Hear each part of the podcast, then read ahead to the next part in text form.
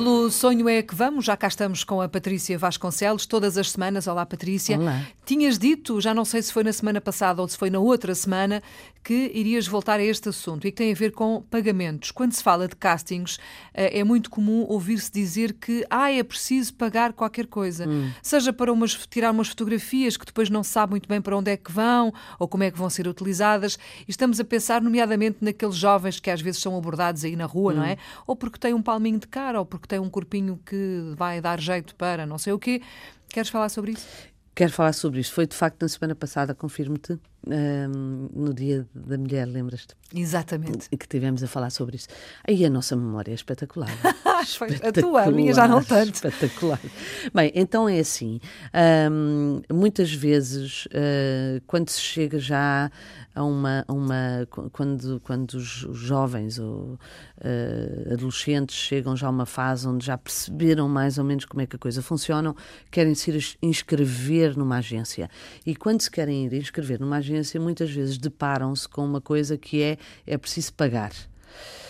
Ora, meus caros amigos, não pode nem deve pagar, não faz qualquer sentido. Agora vou muito rapidamente explicar o porquê.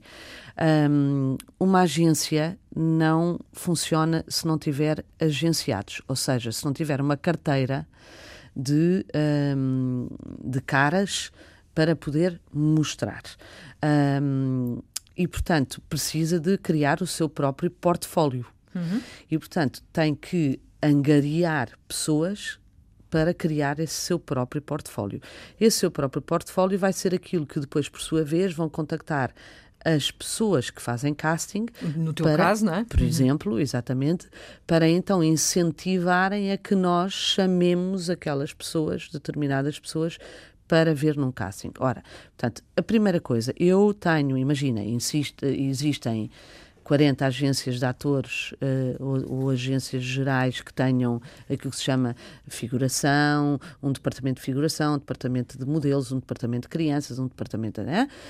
Um, e que, portanto, quando se instalam no mercado, uh, se vêm apresentar a mim e a outras pessoas que possam fazer, que estejam ativas no, no mercado a fazer castings. Portanto, potenciais clientes eu só convoco uh, ou só dou oportunidade algumas agências de, de, de, de, me mandarem os seus atores, ou os seus atores ou não atores, quando me dão algumas garantias de, de, de, profission, de serem profissionais. Ou seja, imagina, eu, eu trabalho, eu, há uma determinada agência que se acabou de instalar no mercado e que a quem eu digo, ok, então manda-me lá propostas para, porque eu estou à procura de uma criança entre os 10 e os 15 anos, imagina. E ela manda-me, e eu digo especificamente que é loira de olhos azuis. Hum. E ela, no meio da seleção, manda-me morenos uh, e, e, e, e, que não tem nada a ver com, com o briefing com que, eu, que eu dei. Uhum. Está-me a fazer perder tempo não é? Claro. E, portanto, uh, uh, essa automaticamente, se calhar ainda lhe vou dar uma hipótese, dizer assim, olha, para a próxima vez, leiam com atenção aquilo que eu estou a pedir, pronto. E isto ainda é quando te estão a mandar as propostas por e-mail. Pior é quando tu dizes o casting é entre as 10 e as 14 e aparecem-te metade das pessoas que não têm nada a ver com o perfil daquilo que, que tu estás a mandar, pronto. Portanto, isso é logo aí à partida um, uma agência que não sabe trabalhar. Pronto. Para além disso, imagina, se as pessoas são selecionadas uh, e, portanto, o meu trabalho termina quando as pessoas são selecionadas e metem em contacto o produtor com essa agência para tratarem do contrato e do pagamento, quando venha a saber que eventualmente meteram o dinheiro ao bolso e não pagaram ao próprio ator. Ora, isso não é uma agência fidedigna. Claro. Pronto. Portanto, estes pequenos pormenores, só para dizer que uh, vocês, quando forem aceitos para estarem numa agência, é suposto ser um investimento da própria agência, porque vos quer representar, quer vos vender, entre aspas, promover. Hum. Portanto, não, é não suposto... há dinheiro. Não, não há dinheiro. Nem aqui, nem naquelas. Já não estamos a falar de atores, estamos a falar de miúdos, por exemplo, de jovens Sim, que são abordados na rua Exatamente. e que dizem: ah, tens, tens uma cara muito bonita e tal, gostava de tirar umas fotografias bem. Primeiro nada de pagamentos. Nada de pagamentos. É um investimento da própria agência, porque se a própria agência está a dizer eu quero apostar em ti, é porque eu sei que acho que tu vais ser, digamos, vendável, não é? Uhum. E portanto, o, o, o, que interessa a nós, depois quem está deste lado do casting, é quando nos dizem descobri um puto porreiro.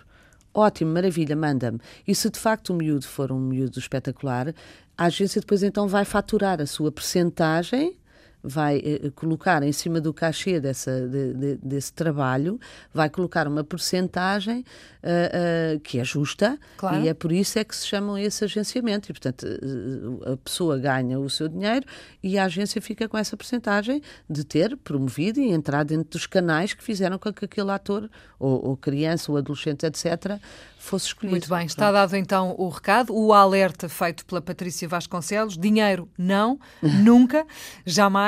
Patrícia, obrigada. Até para a semana então. Até para a semana.